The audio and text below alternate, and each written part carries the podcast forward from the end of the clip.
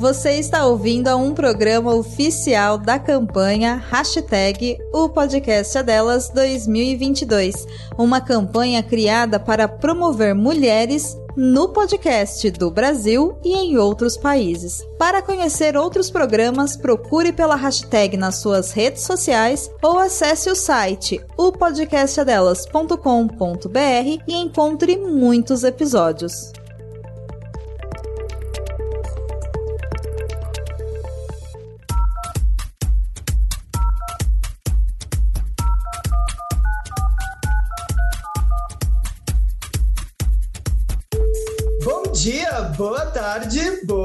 Noite. Não importa a hora, o que importa é que seja bom. E se não estiver bom, a gente faz ficar. Eu sou a Lúdica. Eu sou o Shy Morningwood. E eu sou o que tem para hoje de novo.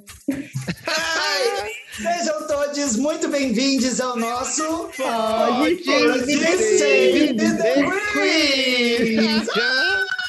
Eu dou um grito no final que é pra disfarçar o delay. É, que é a única coisa que não falta, né? Misfit falta, Miss Anubis falta, mas o delay tá sempre aqui. Mas o que não falta é assunto, e o assunto de hoje é L é a letra mais quente. Uh! Tá sentindo fumegar, Shy Morningwood? Nossa, tá pegando fogo aqui. Menina, só para explicar para o nosso público, né? Esse é o primeiro episódio de uma série que vamos fazer com a sopa de letrinhas, que é o nosso vale, né? O LGBTQIAP+, e todas as outras letras que estão envolvidas nesse mais. Virão outros episódios, um por mês, se tudo der certo. Vai dar, vai ter que dar. Vocês, audiência, aí vão jogando, né? Uma, uma energia positiva que vai funcionar. Nossa intenção é poder trazer um pouquinho da realidade de cada um aí que representa uma dessas letras, né, Shine? Inclusive você da audiência que está interessado, que quer de repente dar sua voz aqui no nosso podcast, de repente você é alguém dessa sopa de você é um Q, você é um B, você é um T, né? Você pode dar aquela chamadinha básica no nosso inbox e falar assim: olha, eu queria participar da próxima letrinha aí. Um P de pansexual. Eu não conheço pansexuais. De repente você é um pansexual que ouve o nosso podcast e pode dar letra aqui também. Mas Natália Tamires, a nossa grande substituta, se o ouvinte está chegando neste episódio pela primeira vez, qual é o arroba que ele vai mandar o um inbox para falar?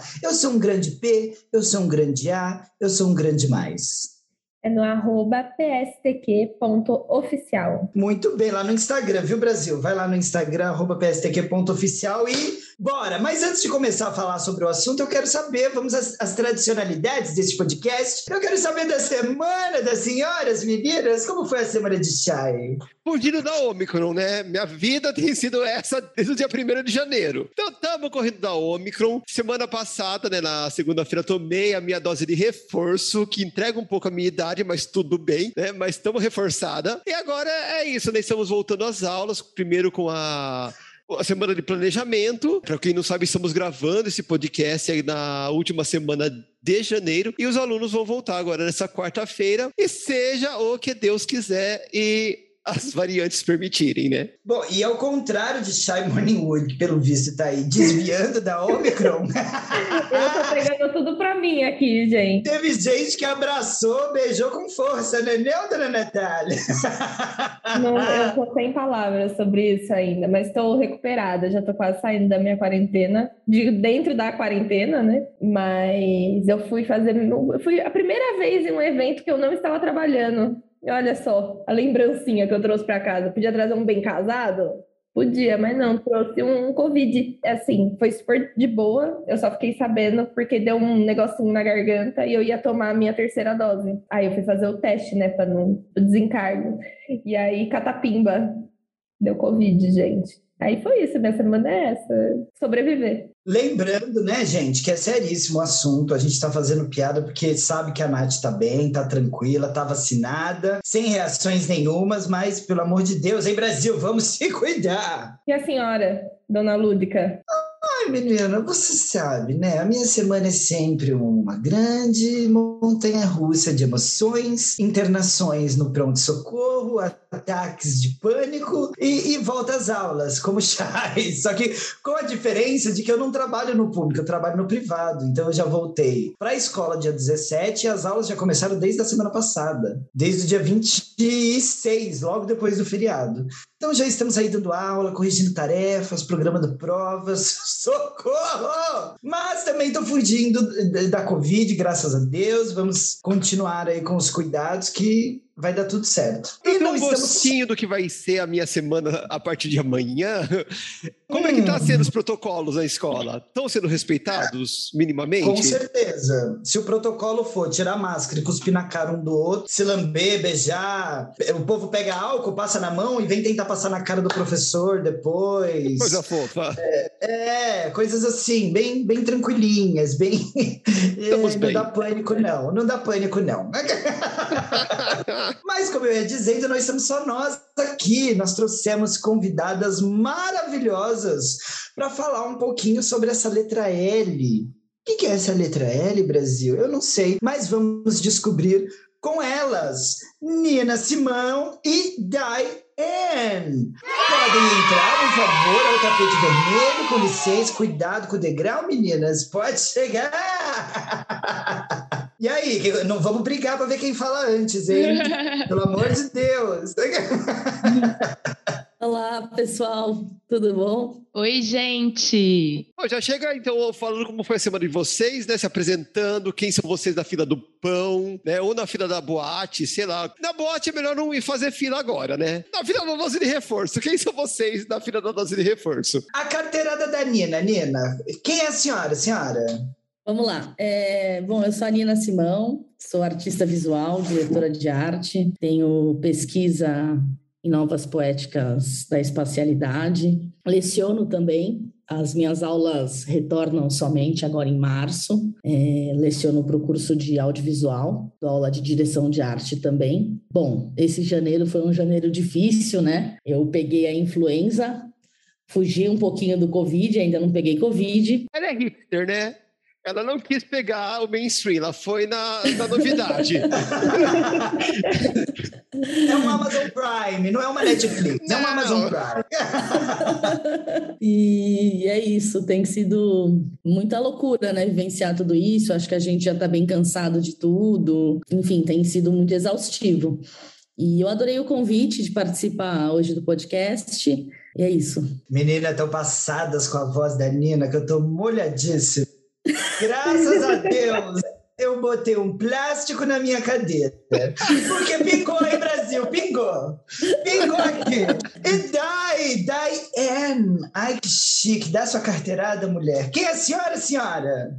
Então, meu nome é Dai Ann e eu também sou da direção de arte e também trabalho com redes sociais e sou cantora de brega.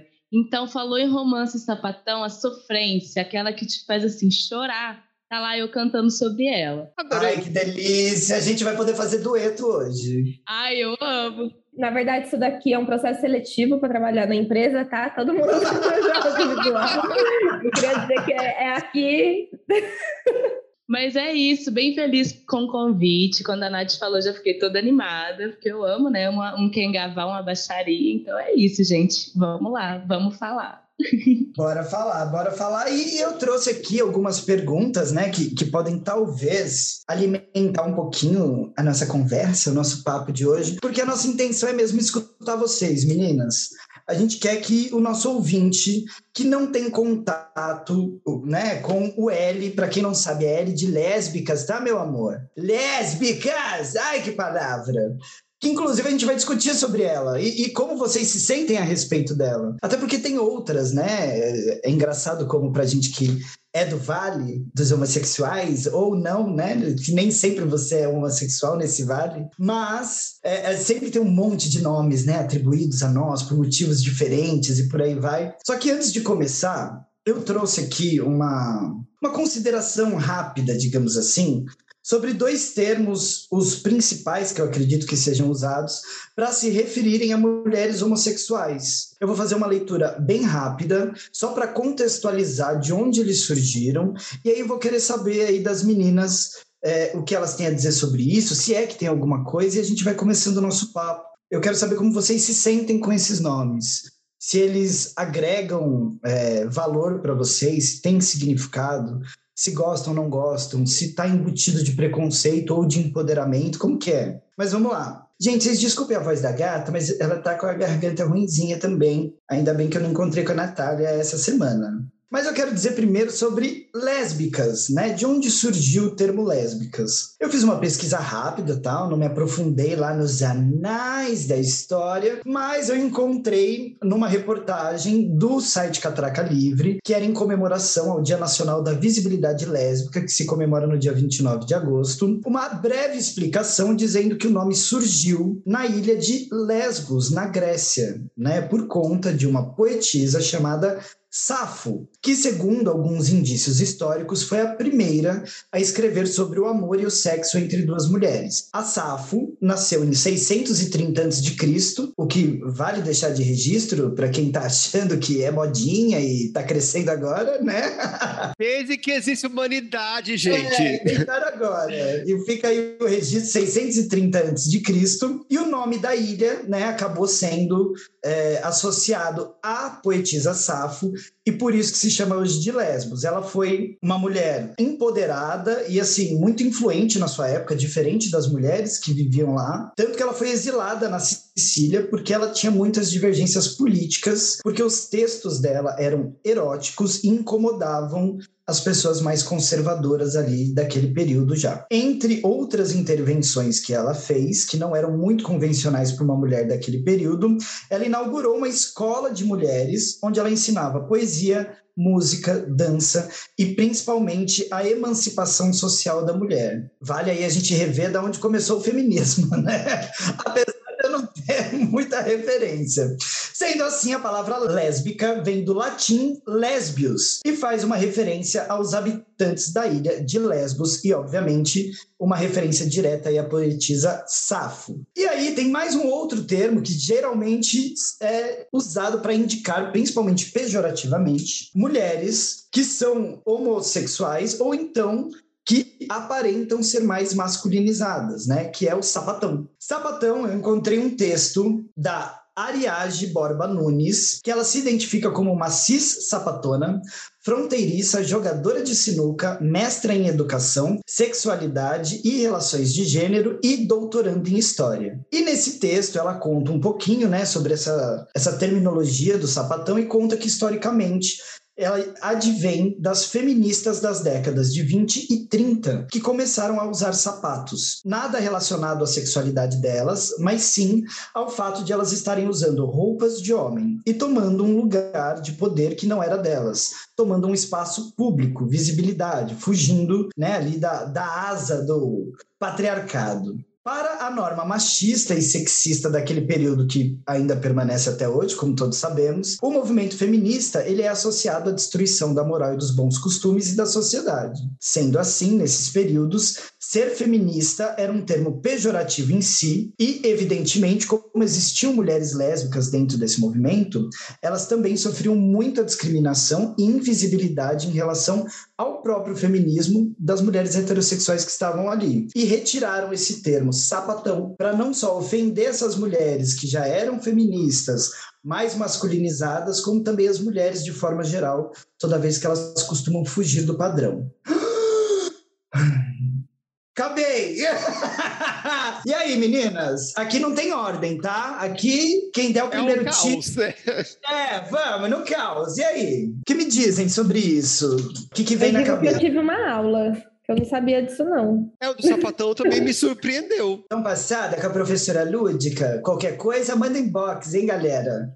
É, o do termo lesbos eu até conhecia, assim, inclusive a Safo, ela foi muito criticada porque as mulheres na Grécia, infelizmente Misfit não está aqui para me ajudar na aula de história e filosofia, mas elas eram consideradas cidadãs de segunda classe na Grécia, né? Então, o fato de ter uma mulher tomando a, a frente, fazendo uma escola de mulheres, aquilo lá era, assim, uma subversão total na época, né? Só para fazer um adendo, já que não tem Anubis aqui para dar adendos, darei eu o adendo. Nina, Conta para mim, lésbica, sapatão, algum desses, desses termos te define? Você se identifica assim? Não? O que, que eles te provocam quando você escuta essas terminologias? Bom, eu me identifico com lésbica. A questão do ser sapatão foi um, foi uma questão, na verdade, eu acho que é isso, né? Foi uma questão. Eu acho que antes mesmo de eu saber o que eu era, como eu me definiria, eu fui chamada de sapatão. Então, num primeiro momento, eu sempre achei o sap ser sapatão muito pejorativo, porque vinha de vozes pejorativas, né? Nunca veio de uma forma, na minha adolescência, assim, como algo legal. Ai, que bacana ser sapatão. Não, sempre foi um dedo apontando e dizendo: olha lá, sapatão, sapatão, gosta de jogar bola, sapatão, gosta de andar com os moleques, sapatão. E isso nunca me fez bem. Com o passar dos anos, hoje eu entendo que esse termo, para mim, ele é um termo de empoderamento. Então, de fato, sim, é a sapatão, é a sapatão que jogava bola, mas hoje eu não me defino somente nisso, né? Então, eu costumo dizer que eu sou a Nina, que sou bacana, que trabalho, que estudo, que dou aula, que trabalho com audiovisual, etc, etc, etc. Sou amiga, sou esposa, sou filha e também sou lésbica. Então, eu nunca quis estar dentro de um padrão ou dentro de uma redoma. E eu acho que é muito complexo a gente falar um pouco desses termos assim, porque por muitas vezes é julgar pela aparência. E julgar a aparência de uma mulher que se relaciona com outra com base em estereótipos, escolha de roupas, acessórios, por exemplo, é uma grande cilada, né? Porque isso prende todas a um padrão de feminilidade, que eu acho que hoje é bem questionável. Eu acho que eu transito muito entre esses termos, de modo geral, mas quando me apresento, me apresento como uma mulher lésbica. Dai, como é para você essa, essa questão toda? Para me apresentar também, eu me apresento como uma mulher lésbica, mas eu acho que os termos dependem de como ele vem, né? Por exemplo, numa roda de amigo, o pessoal fala, ah lá, sapatão chegou. É, é outra coisa de quando fala, ali, é sapatão, chegando. Aí já, tipo, já é outra, vem de outra forma. Então, tudo depende de como é dito e por quem é dito. E é isso, eu sempre, quando eu comecei a cantar, a primeira coisa que eu falei é que eu ia cantar e pôr a minha cara como uma mulher que cantava para mulheres e que era uma mulher lésbica. Tanto que está no meu release, está em tudo, tudo, todo o material, então eu falo sobre isso. E uso sempre a voz o ela, falo da mulher mesmo. Então é isso, hoje em dia é uma coisa que também me incomodava muito, tanto que eu fui me assumir com quase 20 anos, 19 anos de idade. Acho que eu já entrei em outro, outra pauta, mas enfim. É, Fica à vontade, vai aí. pauta tá aqui para ser pervertida, tá? É para isso que existe pauta. Para não seguir. Eu disparo falatório, eu vou falando. Mas foi com quase 20 anos que eu me assumi como sapatão. Meu primeiro beijo já foi direto com mulher, com quase 20 anos. Então, assim, foi um processo muito longo para mim também me entender como uma mulher que ama mulheres. E então, hoje em dia, eu, eu gosto de colocar isso como uma luta minha, assim, claro. Ah, eu acho tão legal perceber no, no meio, inclusive até das pesquisas que eu tive que fazer para montar essa pauta, que as mulheres lésbicas usam o termo sapatão muito como as trans ainda usam o travesti, né? Nesse local de se empoderar e de perverter coisas que os homens gays também fazem, mas é que, né, a gente já banalizou muita coisa, mas que é importante para você dar uma pervertida naquele termo que ele passa a não ser mais ofensivo porque ele é incorporado à nossa linguagem. Ressignificar, né, a palavra, né? Pegar aquilo que sempre foi apedrejado e, e, e dito como algo ruim e falar assim, então daqui, daqui então que é meu e é isso aí, vou deixar isso muito bonito, assim. É dar uma, um outro sentido para as palavras, né? Faz também esse povo parar de ser besta. Só que eu, eu, eu saio de sério aqui. Respira, mulher, respira. Nath dá umas pistoladas de vez em quando que olha, eu saio de perto, assim, para não ser pego no ricochete aqui. Mas eu, eu gosto também dessa ressignificação, tal, desse. de você se apropriar mesmo dos seus pejorativos, mas assim, aí tem que tomar cuidado, porque para você fazer o uso disso, você tem que ser íntimo da pessoa. Porque às vezes tem gente que eu nem conheço e já vem, ai, a bicha, né? Então, assim, é, fica aquele, é aquele mote, né? No, todo mundo já deve ter ouvido essa piadinha, né? Que só puta, viado e sapatão pode chamar puta, viado e sapatão de puta, viado e sapatão, né? Então, cuidado com o excesso de intimidade, né? A gente sabe que essas palavras que a, o sapatão ou sapa, bicha, viado, tá sendo ressignificado, mas você precisa ter uma certa intimidade com a pessoa, você precisa fazer parte daquele mundo junto com a pessoa para poder usar isso, né? Não chega na rodinha de quem você não conhece e já vai tirando o povo é de. um bom senso, né, gente? Vamos trabalhar com bom senso. Coisa que tá em né? falta hoje em dia, digamos assim, passagem, é, né? É, você não, não chega. É, num lugar que você conhece, falando intimamente com as pessoas, né? Pelo menos eu, eu não, né? Então, limita ali suas brincadeiras, né? Vai ali com um tato, né? Trabalhamos com bom senso. Me vem até uma outra dúvida que eu quero saber das meninas, porque pegando aqui um pouquinho da fala da Nina, que ela falou, né, sobre os estereótipos das pessoas que logo já criam o estereótipo de que a mulher precisa ser muito mais afeminada, digamos assim, que é um contexto, um contexto não, um conceito tão discutível hoje em dia, né? O que é ser mulher, o que é ser feminina, né? E isso está dentro de padrões muito bizarros. Mas até dentro da própria comunidade, quando a galera chega, olha para vocês e fala, ó, a caminhoneira ali. Não sei nem se alguém já falou para vocês, mas vocês já devem ter presenciado isso, né? Com alguém do meio chamar de caminhoneira, querendo mostrar que aquela ali ela é um padrão masculinizado, como se isso fosse uma diminuição do valor, né? Que é mais ou menos o que fazem com as gays quando vai falar a passiva. A passiva a é a caminhoneira, ovo. é a pão com ovo. E isso é, é um incômodo, acredito, né, meninas?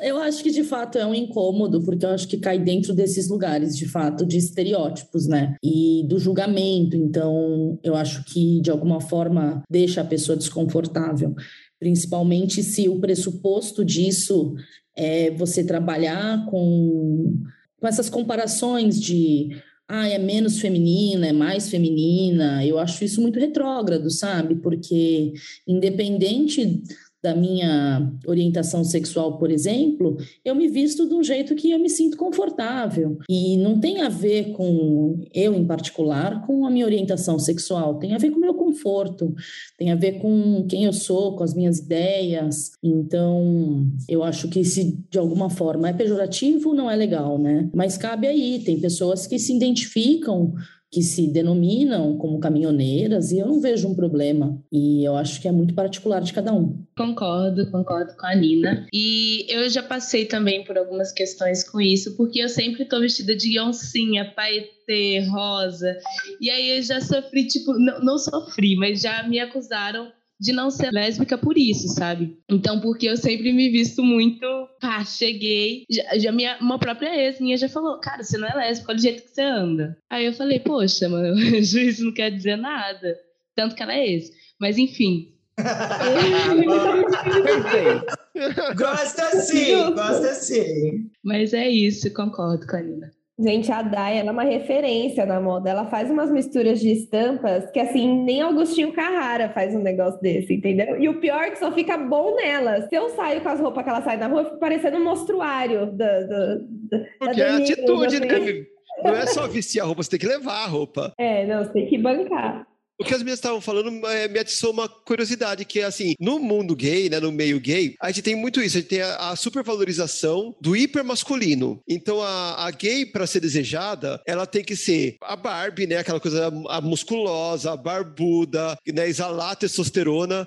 No meio lésbico, é o contrário? É pelo que eu entendi, parece que o que é valorizado é a lésbica que se masculiniza mais, ou tem essa coisa também de quanto mais, entre aspas, feminina você for, mais você é desejada. Como que, como que é? Queria saber na, na bolinha de vocês como é que funciona isso. Quem que é o, o padrãozinho estético do meio L? Ah, eu não sei se tem um assim, tem essa padrão, né? Que é que todo mundo já vai te olhar. Adorei, sapadrão. Já mudei o nome do episódio, hein? Já mudei o nome do episódio. L de sapadrão. Mas tem, tem uma sapadrão que a gente olha e já sabe que ela tá fazendo ali um sucesso no meio, que as mulheres tudo caem. Mas eu não sei assim definir como que é essa padrão. Mas aí tem as tons de bege, que é a galera que tá lá trajada no linho, que chega toda na paleta, gato, chão de taco, a samambaia. Ali tem uma, tem até uma planta ali atrás da Nina. então, qual que é a minha definição? É. Briga, Brasil! Porque, olha, Atenção! porque o PSDQ gato- pega o fogo lésbicas brigam. Porque, olha, o gato, o chão de taco e a planta a gente tem. Ela foi só no checklist, né? Eu também, ó. Eu tenho a samambaia, eu tenho o taco e tenho um gato. Vocês são tudo aí, ó, no sapadrão, gente. Mas aí, agora tá entrando as tons terrosos, que a galera que tá sempre no, num tom de terra ali, um laranjinha. Já pode reparar. Aí, mas é isso, eu não sei se tem assim. Vai muito da pessoa, né? Pra você ver, né, que ah, no meio gay a gente categoriza muito, né? A gente tem os ursos, tem as POC, tem... Então as lésbicas também estão nessa vibe também, elas estão na- nas categorizações. Eu acho que tem uma classificação, mas eu, por exemplo, eu tento fugir dessas classificações o máximo que eu posso. Então, por exemplo, para me relacionar com alguém, eu vou me relacionar pela ideia da pessoa, pela conversa, por outros campos, sabe? Então, eu acho que tem espaço para todo mundo, assim. Eu acho que não tem quem faz mais sucesso. Eu acho que tem espaço para todo mundo. Eu acho que a caminhoneira tem seu lugar, a sapatênis tem seu lugar e as outras classificações aí que a gente ouviu têm seus, seus lugares também. Então, eu acho que não tem muito quem faz um sucesso, assim. Eu acho que eu faço um sucesso. Alô? Ui! Oi! gente, mas com essa voz, vamos lá. Eu tô morta de Tá chegando ruim a voz aí? Um carinho. Eu- tô com dúvida se eu sou lésbica, inclusive. Porque... É, de repente. Eu acabei de descobrir que eu sou hétero, Brasil. Apesar da parede rosa, ó, a drag da parede rosa, ela, ela é hétero aqui. Ô, menina. Ô, Lucas, deixa eu falar, só... Fala. Oi, lúdica. Eu, Ei, assim. ei, não me revela. A Quem louca, é? né? Quem vê pensa. a gente, as meninas comentando aí, eu fico pensando o quanto é bizarro pensar que a gente sempre tem que tentar se encaixar em qualquer coisa, né? Então, sempre tem que ter nichos, tudo separadinho por classes, assim. Então, vamos entrar aqui na- nas siglas. Aí, dentro das gays tem eh, os subtítulos, dentro das lésbicas tem os subtítulos.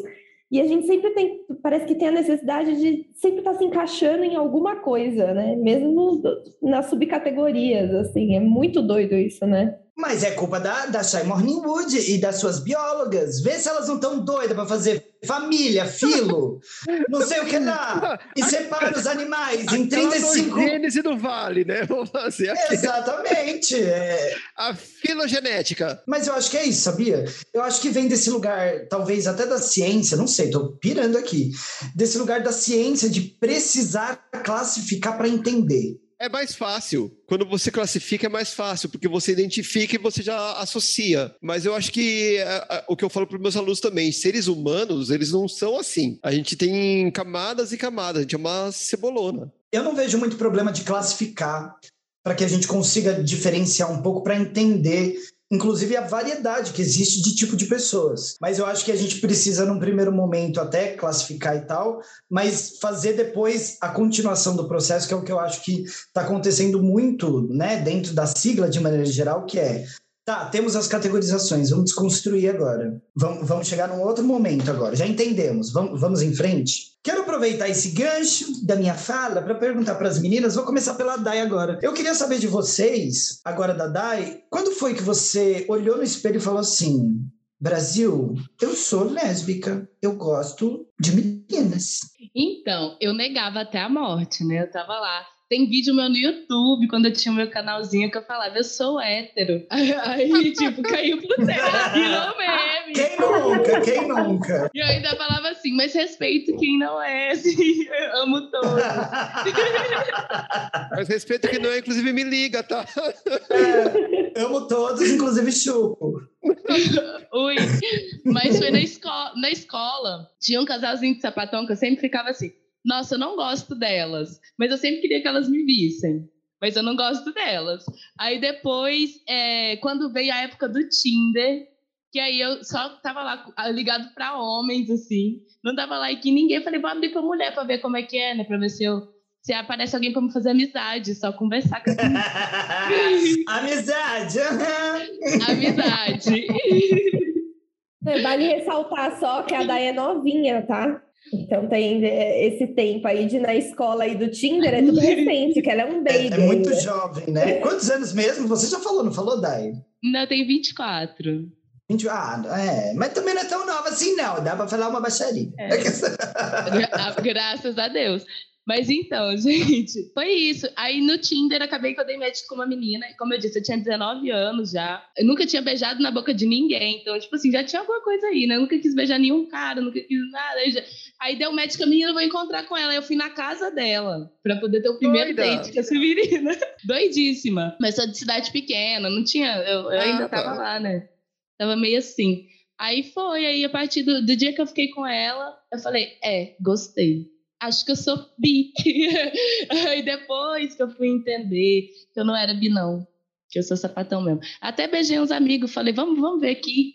Não funcionou, não deu certo. E foi isso. Gente, uma curiosidade muito rápida. Desculpa, Dai, achei que tinha acabado.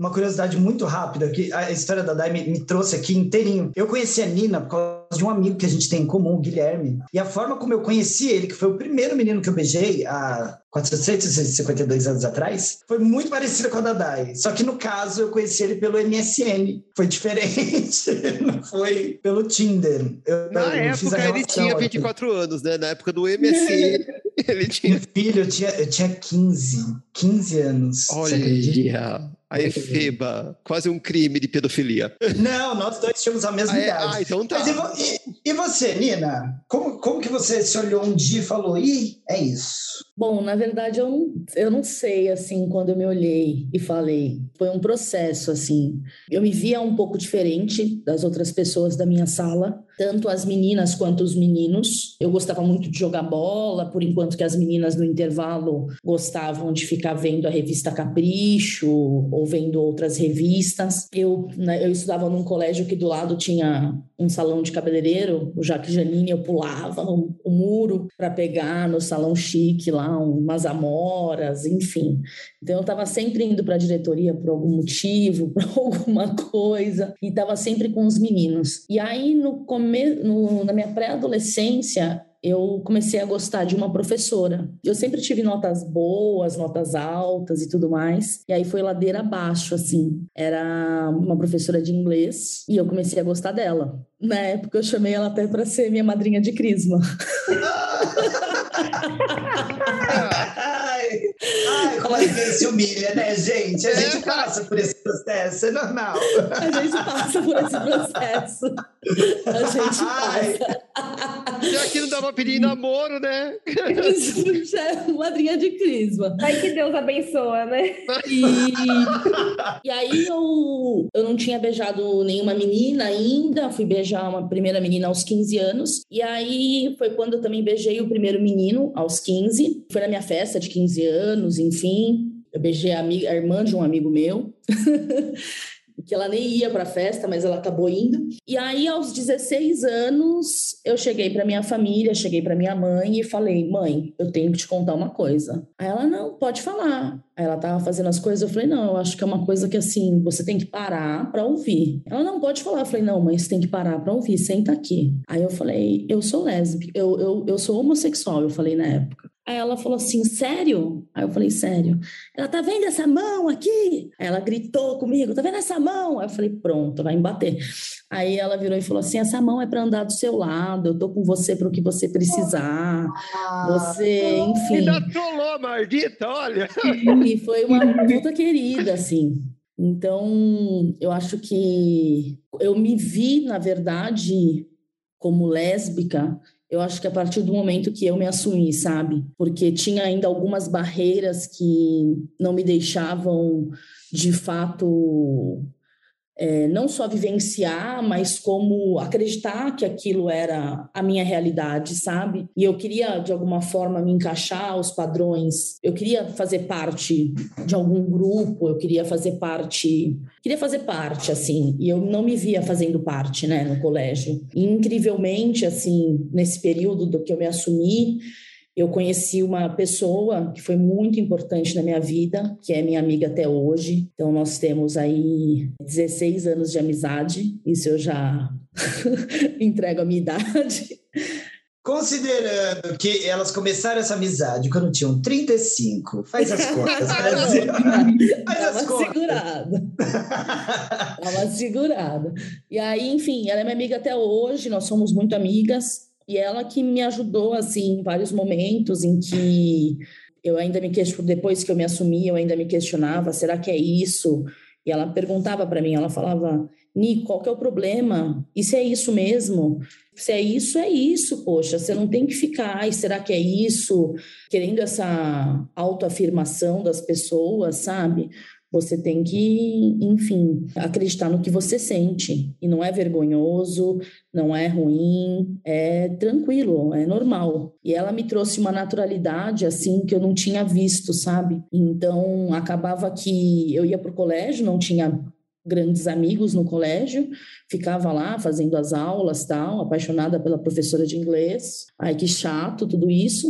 E quando terminava o horário de aula, eu ia encontrar essa minha amiga, que era um grande apoio assim para mim.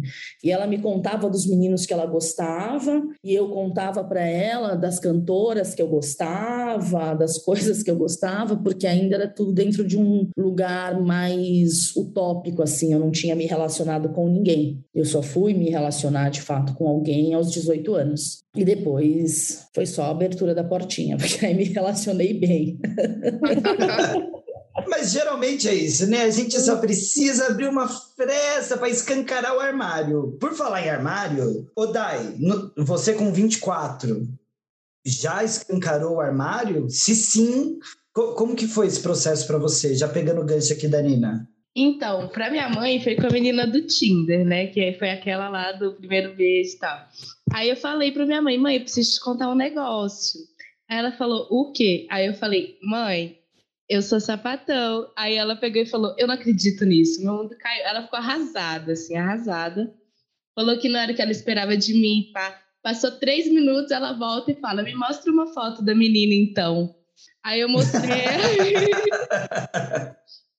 Aí eu mostrei, ela falou: Nossa, eu imaginava super diferente. Aí pronto, acabou. Foi a partir daí. Aí minha mãe já, já aceitou. Ela nem, nem questionou mais nada. Agora, minha família, minha mãe e os meus tios, né? O pai não fez participação na criação. Um tio meu, já quando eu contei para minha mãe, eu já contei para ele. E o meu outro tio ficou sabendo desses dias porque eu fui tirada do armário na TV, que eu fiz uma live. Um dia depois do Natal, eu fiz uma live, tava a família reunida na sala. Aí na live a apresentadora falou: e agora quem vai cantar pra gente é a Daiane, que é uma cantora lésbica. Eu fiquei tão nervosa que eu desliguei a televisão. Ai, que horror! Aí o meu tio ficou em choque. Ele pegou o celular dele durante a live inteira, ele só ficou com o celular na mão. O homem, assim, ficou petrificado e não comentou nada comigo. E até hoje. Gente, que absurdo. A arrancada do armário na TV é, é um pouco mais grave, gente. Fui, fui jogada, assim, ó. Mas tá tudo certo. Tamo aí. A avó tinha acabado de perguntar: ai, minha filha, os namoradinhos. E aí vem a mulher na TV. E vem agora, Daiane, a grande lésbica, isso, isso é MPB. E, porra, que, que sacanagem. Não, mas eu imagino que deve... foi um trauma para você isso? Ou, ou você estava preparada, você já sabia que ela ia falar? Não, eu, na verdade, eu não falei porque eu sabia que a família tá toda reunida. Mas aí, tipo, e ainda não tinha falado pro meu tio, porque ele sabia, já meio fingia que não. Então, tipo, eu não tive a conversa de falar titi, então. Mas aí acabou que ela pegou e jogou pro mundo ali na sala. Aí, mas assim, não me senti mal, não tem vergonha e virou assim, piada. Agora eu conto para as pessoas rir. Porque foi um, um, chá de revelação lindo que eu tive. Só faltou a fumacinha, né? Não sei se vocês ficaram com essa dúvida aí, a Chay, a Nath, a Nina, mas eu fiquei com uma dúvida. Ela, ela precisava ter dito, eu não sei que contexto era essa apresentação, mas ela precisava ter dito uma cantora lésbica, porque afinal você é só cantora, né? Tipo, o complemento do lésbica não, não era, era relevante por algum, por algum motivo? Então, às vezes, eu coloco já no meu release que eu sou, porque às vezes as pessoas entendem que é uma questão de representatividade por eu cantar explicitamente para mulheres. Aí às vezes me apresentam assim, não é uma coisa que me incomoda, sabe? Porque realmente eu sou. Então, assim, não me incomoda. E também eu, não, eu acho que de alguma forma taxa, mas não é uma coisa que, que, eu, que me incomode. Assim. É, Você também já bota no seu na frente, assim, no portfólio é. já fala, ó, quero que ser identificado assim. Sim, sim, sim. Ah, entendi. Não, aí é menos mal. Não, é, é, eu sempre coloco. Menos mal. Porque seria uma indelicadeza, vai, Brasil. É. Uma cantora lésbica! Tá vendo aí, vovó? Você que tá no sofá. Não infarta, não, hein? Não infarta, não. Aí, né, a gente conheceu um pouquinho aí de como vocês saíram do armário, etc. Eu queria entrar agora nos temas um pouquinho mais polêmicos, né? É, inclusive, tem até algumas coisas assim que eu, eu, fico imaginando dentro de uma perspectiva muito masculina, apesar de ser um homem gay, uma drag queen, eu ainda tenho né, um, um ranço de, de, masculinidade tóxica que em algum grau ainda atinge, né? Por mais que a gente nossa criação. É, a gente vai tentando desconstruir todo dia, mas não, não tem como. E aí a gente sabe que existe uma fetichização da mulher lésbica. Inclusive, a gente percebe que existe uma aceitação maior, principalmente por parte dos homens, para com as mulheres lésbicas, que, que aceitam, bem entre aspas, melhor a sexualidade de uma mulher lésbica do que a de um homem gay, ainda mais se ele for afeminado, né? Porque eles enquadram é, essa questão num lugar de fetiche. Eles já imaginam do alto de seus egos que eles vão conseguir fazer sexo com duas mulheres ao mesmo tempo, um casal lésbico principalmente, porque afinal eles são os picas das galáxias. Vocês sentem isso na pele? É uma realidade que vocês conseguem perceber ou não? Não é muito palpável para vocês? É que parece que é isso, às vezes. Parece que duas mulheres se relacionando é falta de opção. Parece que faltou um homem ali no meio. Tanto é que, não que eu assista muitos, mas assim, a maioria dos pornôs hétero tem sempre uma cena lésbica no meio. Por mais que seja um pornô que é, ele é declaradamente hétero, não um pornô bissexual, coisa assim. E, e você não vê, por exemplo, num pornô hétero uma cena gay, né? Pra você ver uma cena gay tem que ser um pornô bissexual. Então parece que assim faz parte do meio hétero, como se o relacionamento lésbico fosse tivesse no pacote da pornografia hétero. É, eu já ouvi falar que tipo não, porque é bonito porque é mais bonito ver duas mulheres se beijando, duas mulheres se pegando, assim. Então eles acham uau, né, um supra-sumo aí. Eu particularmente acho que tem muito a ver com a objetificação do corpo da mulher, né? É, independente da mulher ser lésbica ou não, ela é mulher. Então, esses atravessamentos que a mulher sofre, a mulher lésbica também sofre. Eu nunca tive nenhuma situação em que eu me senti, junto à minha companheira, é, desrespeitada nesse, nesse lugar mas já ouvi no decorrer da minha vida assim quem faz o papel do homem, quem é o homem da relação. Então sempre tem a necessidade de ter um homem de alguma forma para, não é a palavra não seria essa, mas para legitimar é isso, para legitimar é, a tal relação, né? Eu lembro que eu tinha uma amiga que ela trabalhava na Brasileirinhas, que era um dos maiores distribuidores de filmes pornôs, e tinha muitos vídeos com mulheres e tudo mais. E tá sempre muito voltado ao fetichismo, né? Eu acho que é essa objetificação, a esse olhar machista. É meio complexo, assim. Acho que ainda a mulher, independente dela ser lésbica ou não, passa por esses atravessamentos. É, isso de quem é o homem da, da relação, que é a mulher, cai de novo naquilo de precisar se encaixar em subtítulos e coisas padrões para poder validar qualquer coisa, né? Não pode ser assim, não, são duas pessoas se relacionando e ponto, né? Porque tem que ter quem é o homem. É, no, no gay também, quem é ativo, quem é o passivo. Não, assim, não é dessa forma. Vocês usam você não vai me comer, você não, é. não, não, não te interessa, entendeu? Mas ainda cai nisso de precisar encaixar nas caixinhas, né? Do, do que cada um é, do que cada um faz. Ou, ai, gente, a frase que eu tenho vontade de raspar a cabeça da pessoa no chapisco é quando fala assim, não, mas é lésbica porque nenhum homem te pegou de jeito. É, é Eu horrível. conheci um homem de verdade.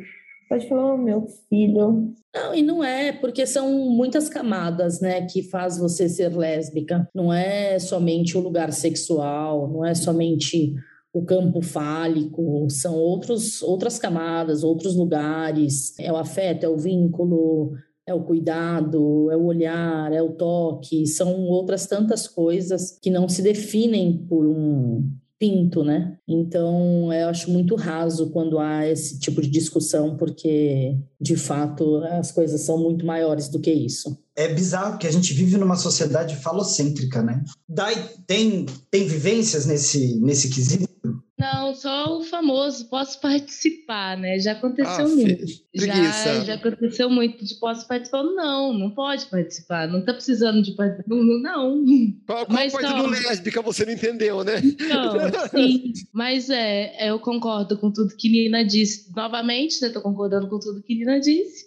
Segue a relatora. A Cat segue muito a relatora, viu? É, a gente tem esse bordão. Eu sigo a relatora. Quando você concordar, é só seguir, que aqui a, a gente está fazendo a CPI LGBTQIA+. Tá louca? Eu amo. Não, é, pegando, então, né, continuidade aí no, no assunto, porque eu acho que essa fetichização, ela vem desse lugar, como a gente está comentando, de preconceito. Vocês enxergam outros preconceitos que vocês vivem diariamente, em, em algum nível? Ou já viveram com uma certa frequência e, talvez depois de uma certa maturidade e autoaceitação, começaram a dar um basta também nesse tipo de situação? A Dai na música, por exemplo. Então, na música, até que, na verdade, eu já sabia que quando eu entrasse assumidamente, assim, já ia me nichar como cantora, assim. Eu já sabia que ia ter esse nicho de pessoas que iam me acompanhar, que eram principalmente pessoas LGBTQIA+, e realmente era nesse nicho que eu queria ser inserida. Mas acontece muito em trabalho, quando a gente chega em algum trabalho, é sempre aquela questão de ter que sair do armário. Eu acho que toda vez que você chega, você vai ter que sair do armário é uma apresentação constante. Oi, meu nome é Daiane, sou sapatão. Porque no meio das conversas e tudo, você começa a se sentir desconfortável. Teve um trabalho que eu fiquei uma semana porque eu não consegui ficar lá no ambiente em que todo mundo é, não sabia, parecia que eu era uma pessoa, um corpo estranho na sala. Porque as pessoas não sabiam conversar comigo, porque ficava meio que como que conversa com, com um sapatão, com lésbica? Como que fala? Mas é só esse tipo de situação. E com amizade também já aconteceu de amiga de infância minha, quando eu me assumi, é, me tirar do círculo de amizade, ter grupo de festa, falar que não ia ter a festa para mim, e depois fazer a festa. Então, tipo assim, algumas coisas assim. Mas eu acho que é o que a gente passa no dia a dia mesmo, assim. Não é normal, mas a gente passa por situações desconfortáveis sempre. Na música ainda tem uma coisa que parece que mulher cantando MPB já é sapatão automaticamente, né? Tem essa, Sim. né? Então, às vezes, ela nem é. Tem o estigma, né? Culpa da Ana Carolina, hein, gente? Pois é, mas eu canto um brega, brega, brega. Eu tô lá no Reginaldo Rossi, puxo umas pisadinhas, forró. E, e não é um lugar que tem muita essa É. representatividade também. Então aí acaba que me nichou, mas não, não me incomoda. Você tá furando a bolha mesmo, né? Não, mas isso é Não. maravilhoso. O que é muito legal você estar nesse nicho, né? Uhum. Isso eu acho muito rico. Ah, obrigada. Fala, Nina, o que você ia E- falar pra Nina, gente? Por favor, a Fala gente mais, quer ouvir Nina, essa sua voz. Gente, eu preciso que vocês falem, porque se vocês não Gente, perceberem, é- se ninguém falar, eu vou falar até não poder mais. Gente, é a primeira vez que falam da minha voz, assim, eu nunca, nunca ouvi nada a respeito da minha voz. Olha, no, no áudio aqui do, do podcast tá um tesão.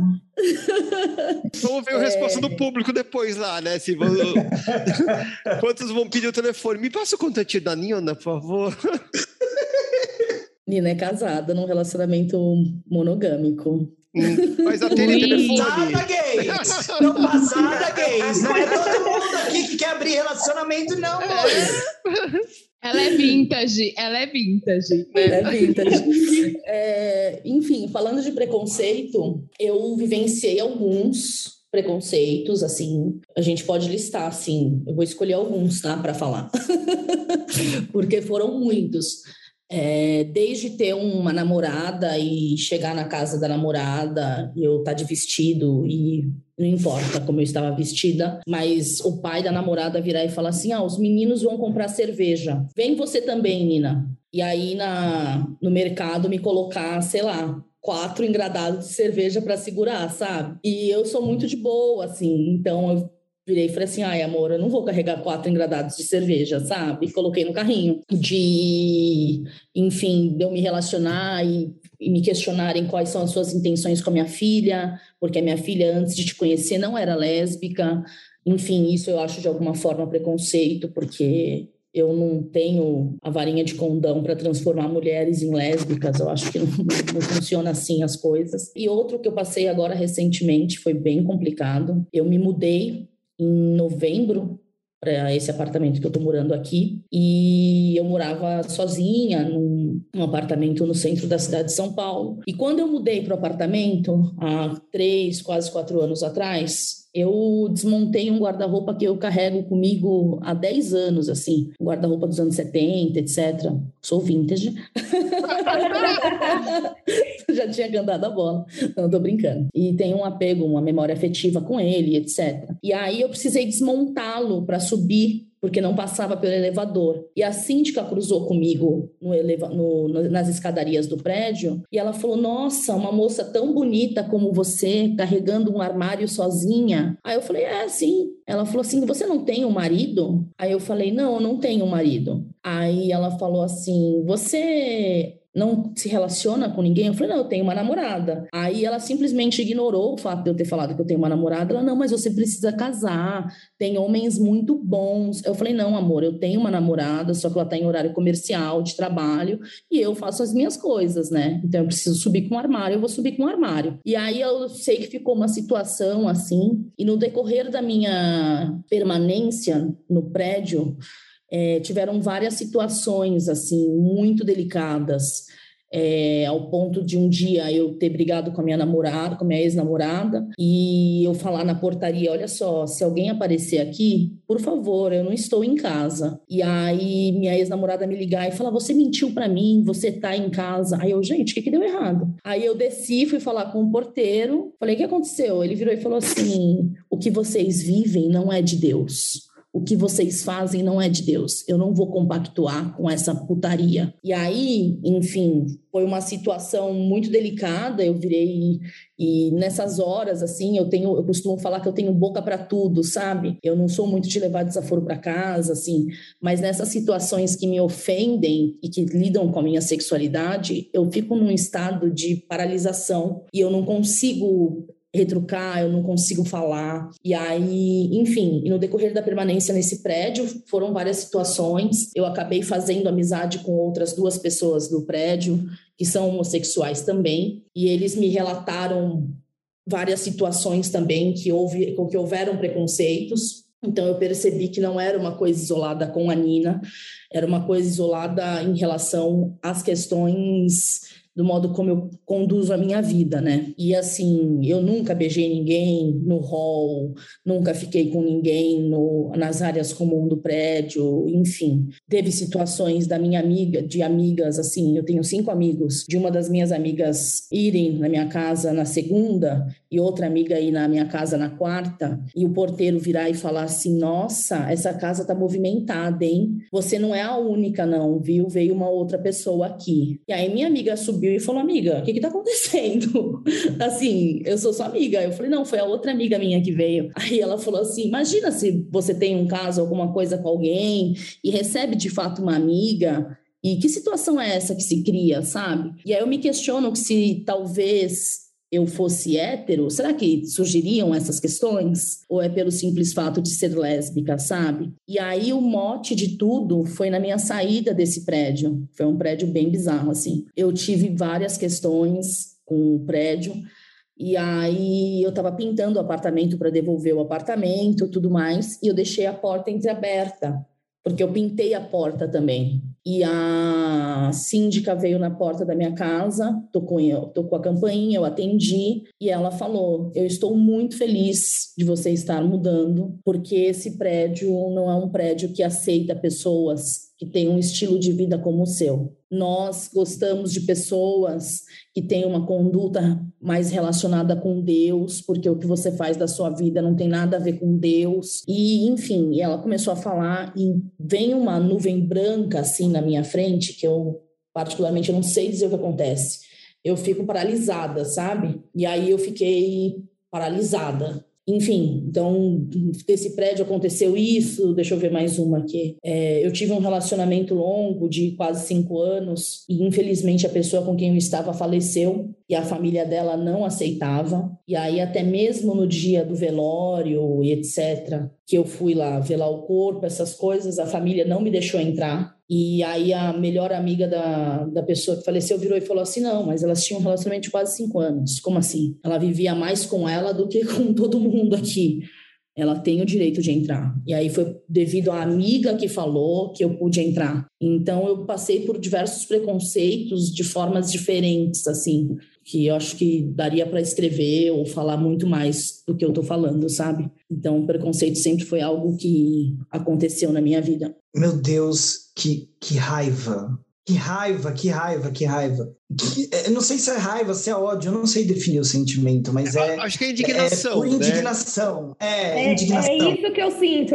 Vocês estão, agora vocês sentiram tudo que eu sinto quando eu tô. E, inclusive, a síndica do prédio, ela podia sair do prédio e ser síndica lá no Templo de Salomão, né? Já que ela só quer ser síndica no lugar né, abençoado por Deus, vai lá. Pelo contrário, é que às vezes a gente não tem força, mas ela podia ser síndica lá no presídio feminino. Porque o que ela fez foi crime. É homofobia. É crime. Sim, e assim, e eu optei nesse caso da síndica de não dar sequência, porque eu sabia, minha irmã é advogada, conversei com a minha irmã, tudo, ela virou e falou assim: olha, é, eu sei o quanto essa história te fez mal, e de fato me fez muito mal. Eu fiquei assim dias remoendo aquilo. E ela virou e falou assim: você vai ter que encontrá-la em algum momento, você vai ter esse contato com ela. Então você quer isso? Aí eu falei: não, não quero isso. Eu prefiro dar como um caso encerrado, viver uma nova história. Eu vou mudar de casa, eu quero um, novo ar, quero respirar outros ares. Então, foi bem difícil, assim, porque dá um, uma sensação de impotência, sabe, muito grande. Você fica, você fica impotente diante da situação, né? Então, isso é bem ruim. Não, o pior é que, é que às vezes a gente olha e fala, você fica revivendo aquilo, que é, entra em estado de choque, né? Tipo, é uma coisa tão absurda que às vezes situações, né, não nesse nível, mas outras coisas já aconteceram comigo, de eu ficar ouvindo e falar assim, isso realmente está acontecendo? Você está tá realmente falando isso? Porque parece ser tão absurdo que você não tem reação. Você fica tipo, é, é, isso mesmo? E aí depois passa e eu fico revivendo aquilo, falando assim, eu queria tanto que voltasse para dar na cara da pessoa que eu não precisava nem falar nada. Sabe? De, tipo, você fala, não, deveria ter reagido, eu deveria ter falado. E assim, e o pior é que nada do que você falasse ali na hora é, ia mudar a opinião daquela pessoa, né? Ela só ia, olha, eu não sei nem o que dizer, que eu tô indignada. Eu tô indignada. Eu fui, eu fui imaginando a cena na minha cabeça, assim, eu, eu fico doida com essas coisas. Meu olho tá até tremendo. Mas é o que a Nath falou, tem, tem muito a ver, porque eu, eu, eu tenho esse, esse branco que a, Anitta, que a Nina relatou, eu também tenho esses brancos nessa situação. E eu acho que é bem isso que a Nath falou, porque assim, na hora que você recebe, você fala assim, cara, eu não acredito que que a pessoa está falando isso, que a pessoa tem a, a coragem de verbalizar e botar para fora o sentimento escroto desse, né? E aí você não fala, você não reage, porque você sabe que não adianta você reagir. Aquela pessoa ela não vai mudar de opinião com a sua reação, isso só pode piorar. Mas eu acho que a gente poderia ser um pouquinho menos, um pouco mais reativo, né? De vez em quando tacar um, uns murros, né? Umas fuças. Mas o que eu acho, uma coisa particular minha, assim, eu acho que se eu visse essa situação acontecendo com a Nina ou com um de vocês, ou com uma pessoa que eu nunca vi na vida, eu reajo. Eu acho que de eu, fora, eu, às vezes é mais fácil, né? Eu ia entrar e falar assim, oh, você tá bem? Você quer alguma coisa? Eu ia falar pra outra pessoa, cala sua boca, você sai daqui, cala a boca, vai tomar no cu.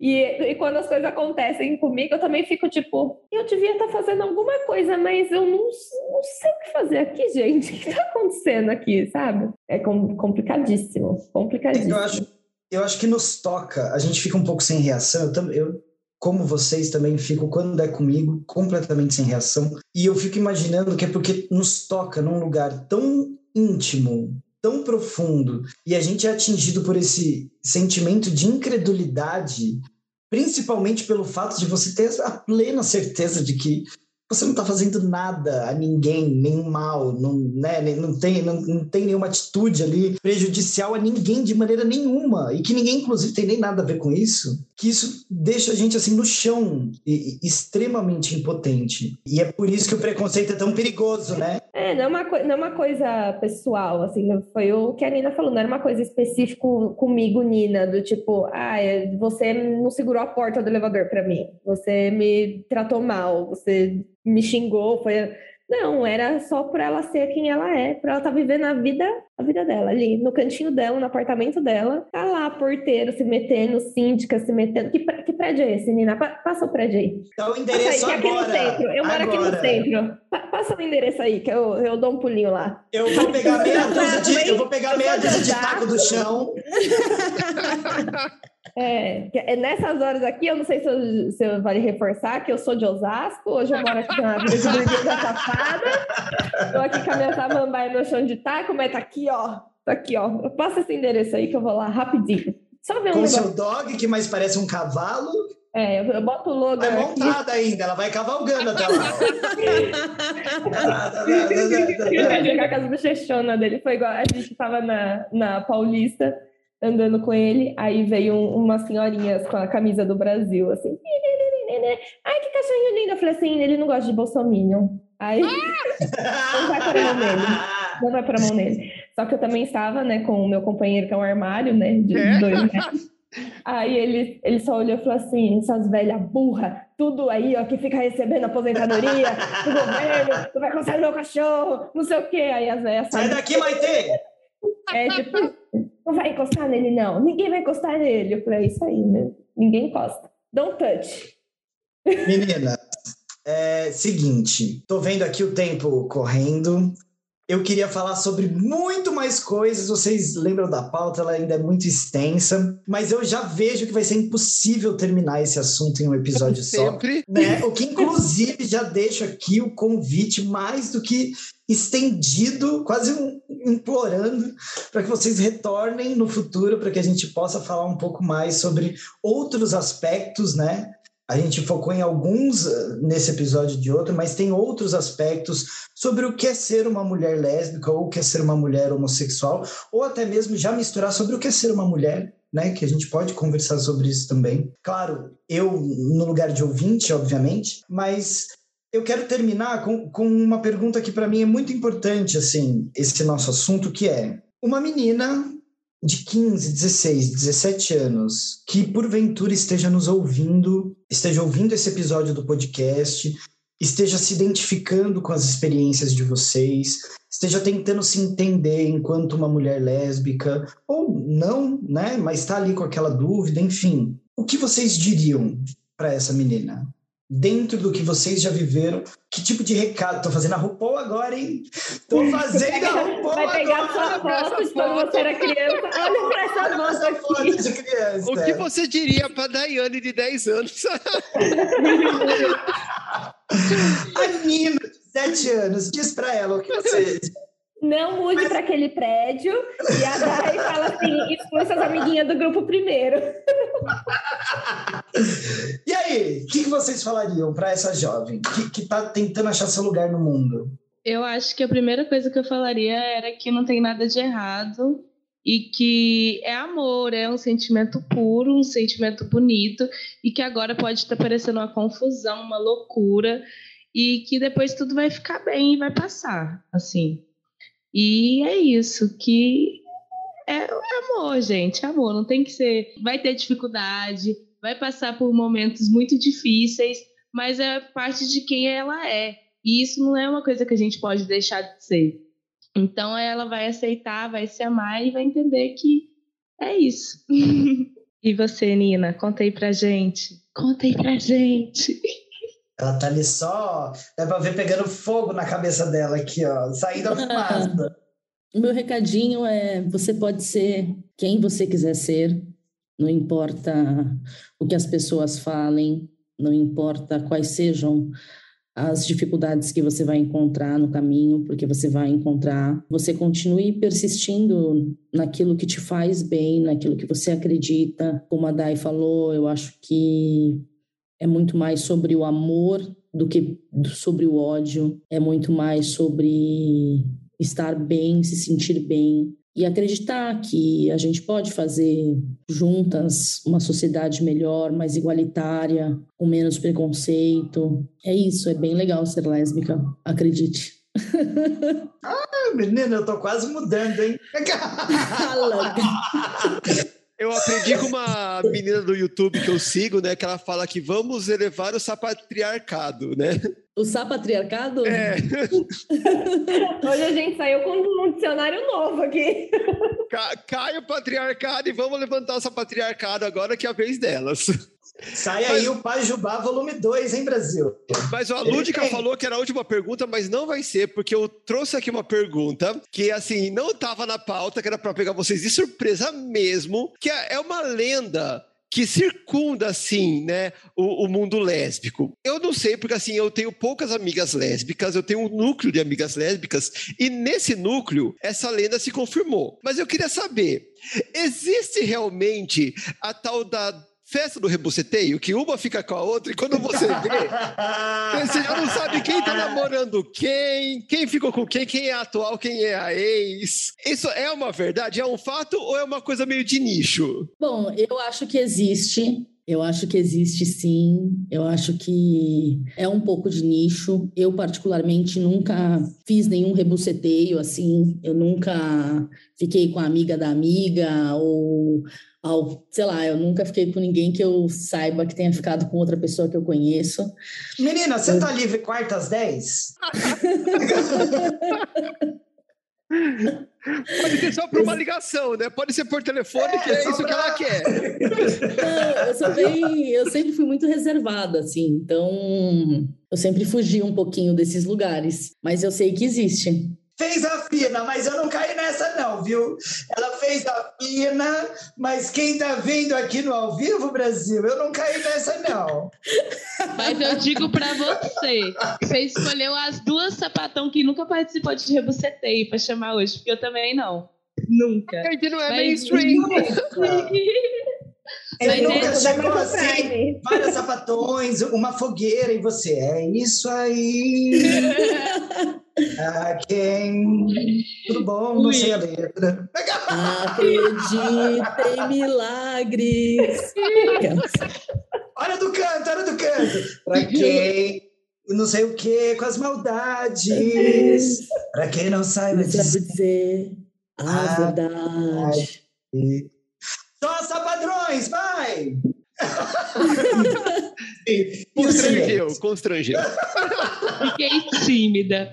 Mas é, gente, eu acho que é porque, na verdade, né, ainda tem. Assim, na minha cidade, pelo menos, acontecia muito rebuceteio, porque era pouca mulher que era assumida que beijava mulher. Então acabava que você sabia que era e todo mundo já ia pegando, né? Eu não fui, porque eu ficava lá assim, né? Só, só descansando. Mas acontecia isso. Agora que a gente está aqui em São Paulo, eu ainda não participei de nenhum, não. é muito grande, deve dar um trabalho, né? Fazer o um rebuceteio aqui em São Paulo, porque olha. Nossa! não, mas não dá tanto. Principalmente aqui na Santa Cecília, meu amor, é de cinco ah, é? minutos. você começa falando de samambaia de gato, quando você vê, já tá no meio, né? Você vai na, na farmácia. Diz a lenda que cinco dias depois já tá casada, né? Porque também tem essa. Não é só o rebuceteio. Não é só o rebuceteio. É pegou, cinco dias depois casou, já separou, já, já tá. É, rola já tá também. Agora... da ex, né? Eu queria é. saber onde é que tem essas mulheres para casar, porque eu só levo pé na minha bunda. É ghost atrás de ghost. Não tem ninguém para casar comigo, não. Inclusive, ah, mas é uma fase que o mundo tá passando, viu? Isso daí as gays também estão reclamando, ninguém tá achando jeito para casar, gente, tá difícil. Quem tem, segura. A Nina casou, né? A, a Nina se casou mas eu não, não, não me casei ainda. Estou disponível, inclusive, aí, pessoal, quem ah, quiser. Ah, logo vem o arroba, hein? Logo vem. A galera já fica ligada. Mas, Odai, sabe o que eu ia te perguntar? Que eu fiquei só por curiosidade aqui. Você falou qual que era a cidade da onde você veio? E eu que. Ju... Não, não falei. É Uberaba, Minas Gerais. Ah, nossa, que delícia! Nossa, Minas...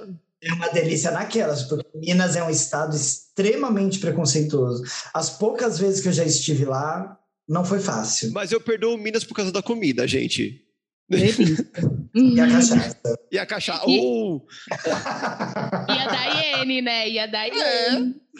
É. Sai coisas Olha boas só em Minas. o que Minas proporcionou, né, pra gente. Meninas, antes dos nossos quadros, então, quero saber: é any final words? Estou falando em inglês porque a Natália odeia e provavelmente eu até falei errado. Mas a, a, a, alguma mensagem final que vocês gostariam de deixar encerrando o nosso assunto de hoje? Lu, pessoal, obrigada pela oportunidade. Não, não de ir embora. Não, não, não embora. Você não vai embora ainda, não. Ah, não vou É, embora? Não acabou ainda, não. Aqui Quando você você sequestra, te libero, calma. quando Big sequestra vai começar daqui a pouco, por favor. Eu falei que era duas horas. É das 8 às 10. Eu tenho 25 minutos. Mas uma mensagem final, assim, para quem tiver alguma coisa para encerrar o assunto. Tem? Que também, se não tiver, a gente só segue. Pode seguir, então, por mim.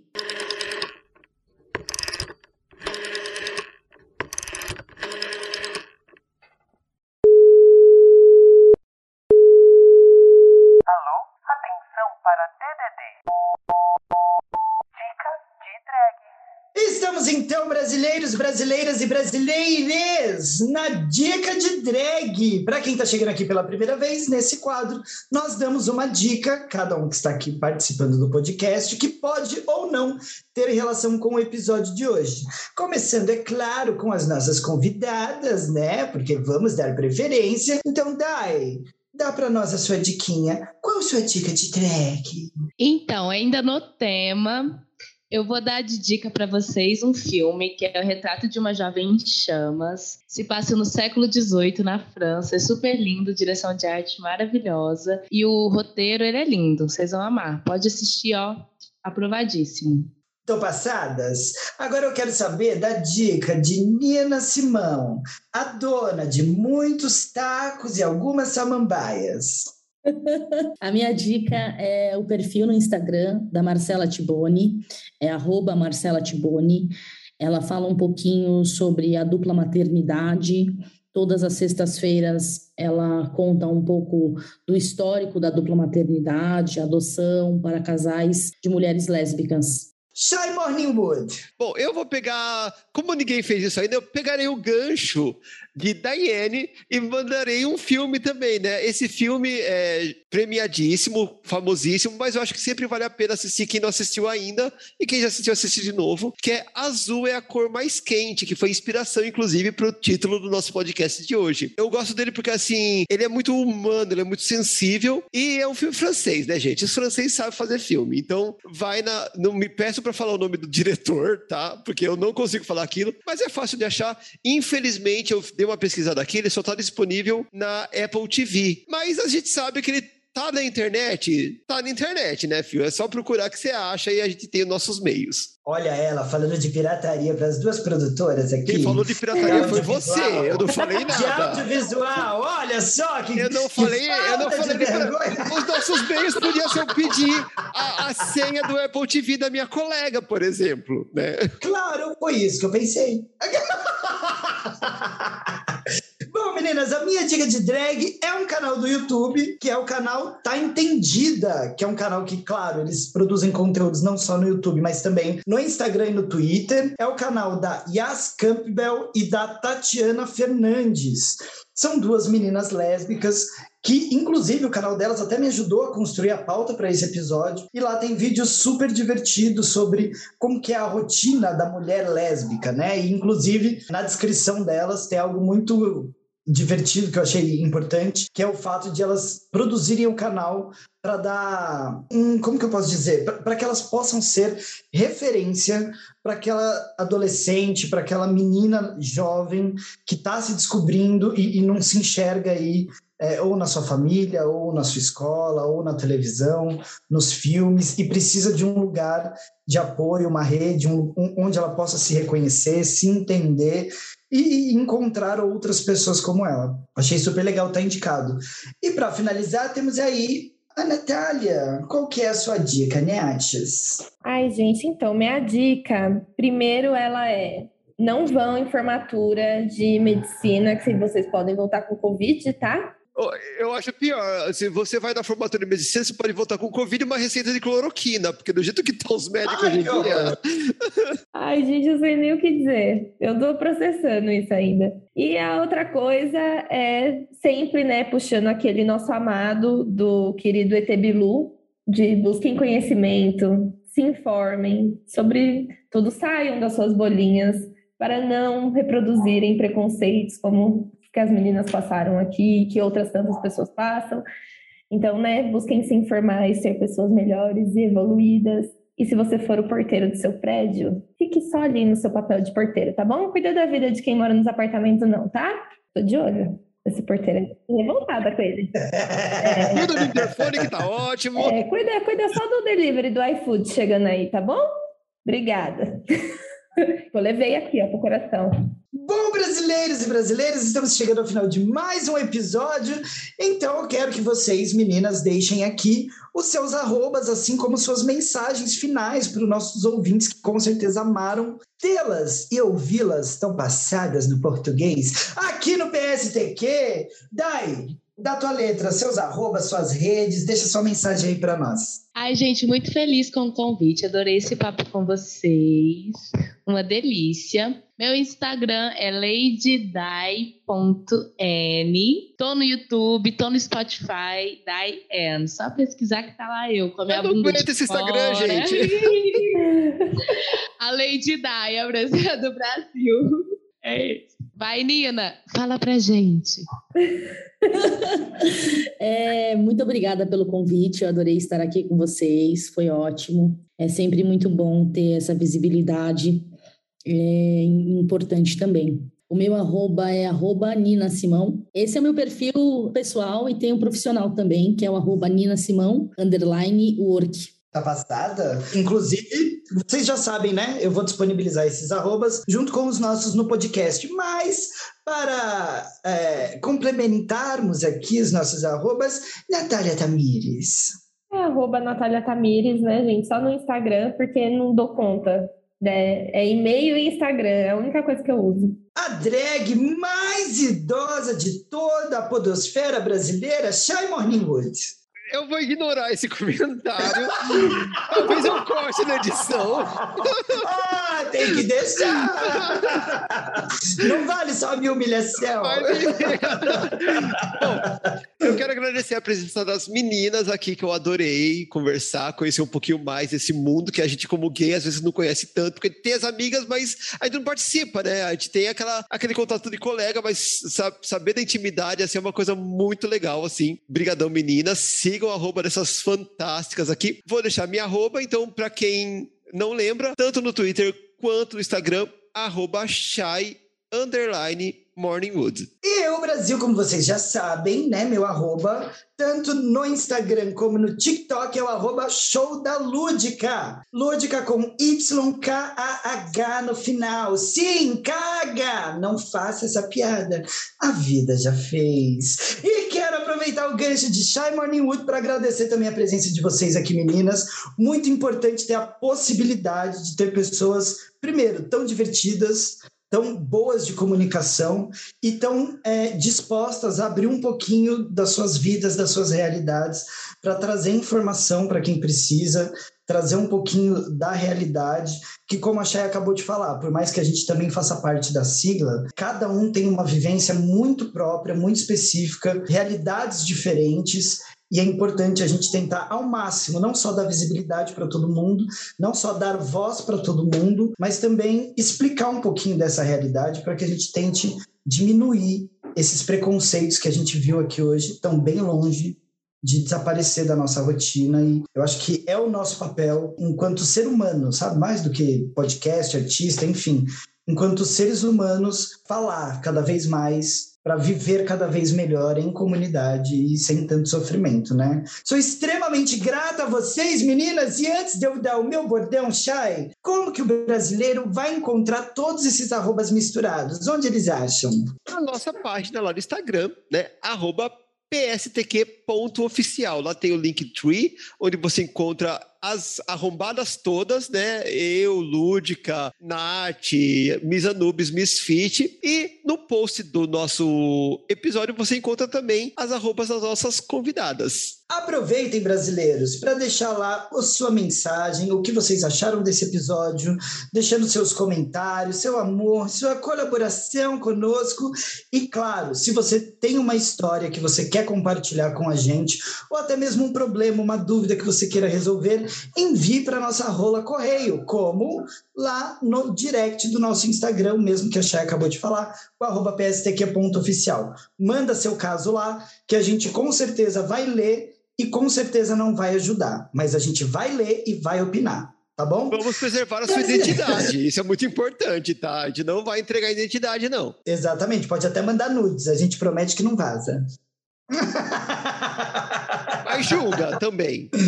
julga, mas não vaza. A gente julga, mas não vaza. Bom, meninos e meninas, muito obrigado pela presença de todos neste episódio de hoje. Estamos acabando mais um episódio do PSTQ. Eu quero dizer que Diane, Nina Simão, Natália Tamires, Shai Morningwood e a belíssima Lúdica estão desconectando completamente. Ai, tchau, Brasil!